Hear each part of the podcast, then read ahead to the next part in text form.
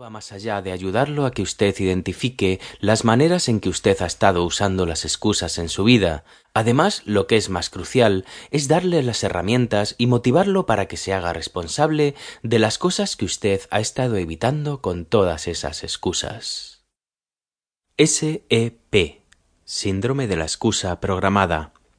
Cuando queremos escapar de una situación, siempre hemos sido capaces de encontrar una excusa, ¿cierto?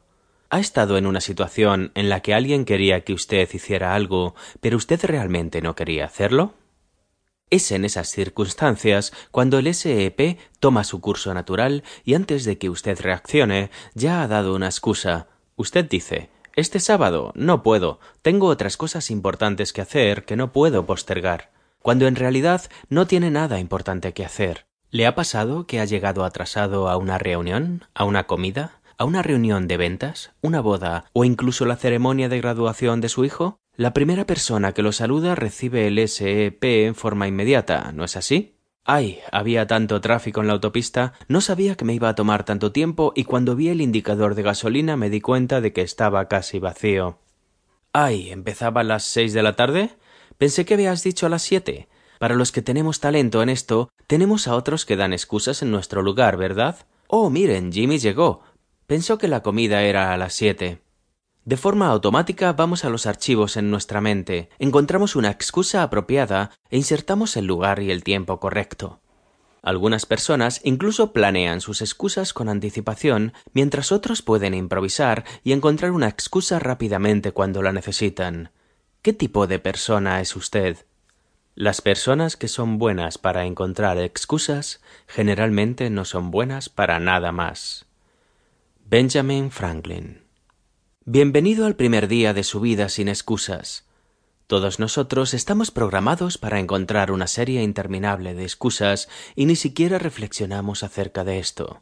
Yo soy un ejemplo viviente de alguien que usa excusas cotidianamente para escapar de diversas situaciones. He desviado mi culpabilidad protegiéndome con una larga serie de excusas. Las excusas son las mentiras piadosas más suaves. Se siente tan bien cuando las decimos y la mayoría del tiempo ni siquiera nos damos cuenta de que las estamos diciendo. Las excusas no cambian nada, pero hacen que todos nos sintamos mejor. Mason Cooley.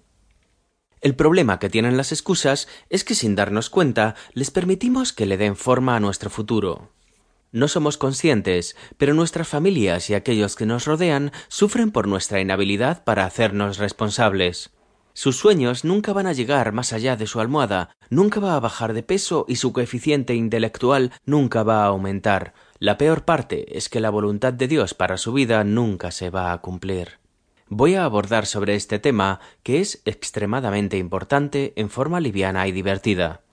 Oro para que cuando usted lea el libro pueda identificar al padre de las mentiras en toda su sutileza y ver el daño que las excusas le están produciendo a usted, a su familia y a su vocación. Si realmente quiere hacerlo, hágalo. No hay excusas.